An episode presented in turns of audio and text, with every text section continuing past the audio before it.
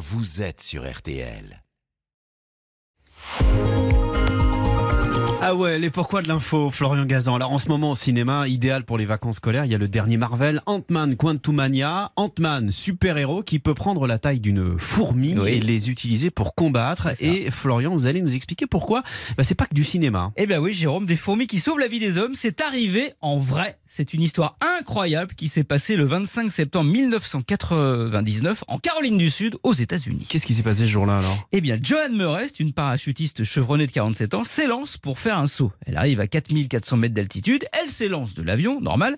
Elle ignore alors que ce saut va tourner au cauchemar. Hmm, que va-t-il se passer, Florian Gazan? Eh bien, Marina, d'abord, son parachute principal refuse de s'ouvrir. Elle se retrouve donc en chute libre, sans paniquer. Bon, elle a fait quand même pas mal de sauts.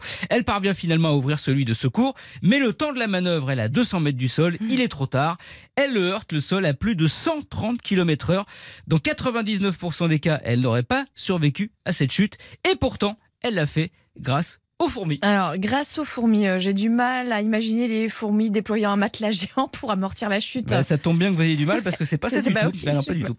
Dans son malheur, Joan Murray a eu le bonheur de s'écraser en plein sur une fourmilière, ce qui statistiquement Ah. est très possible, hein, puisque je vous rappelle qu'il y a plusieurs millions de milliards de fourmis sur Terre.